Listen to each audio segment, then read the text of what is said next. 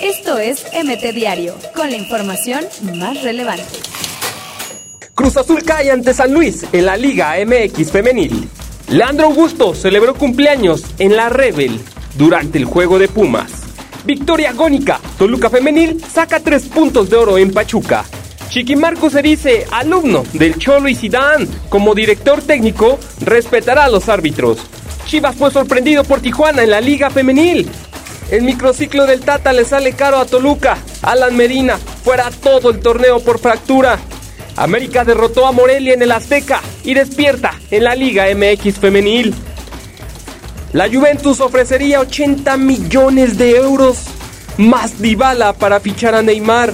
Tigres Femenil 4-0 contra el Puebla. Esto es MT Diario, con la información más relevante.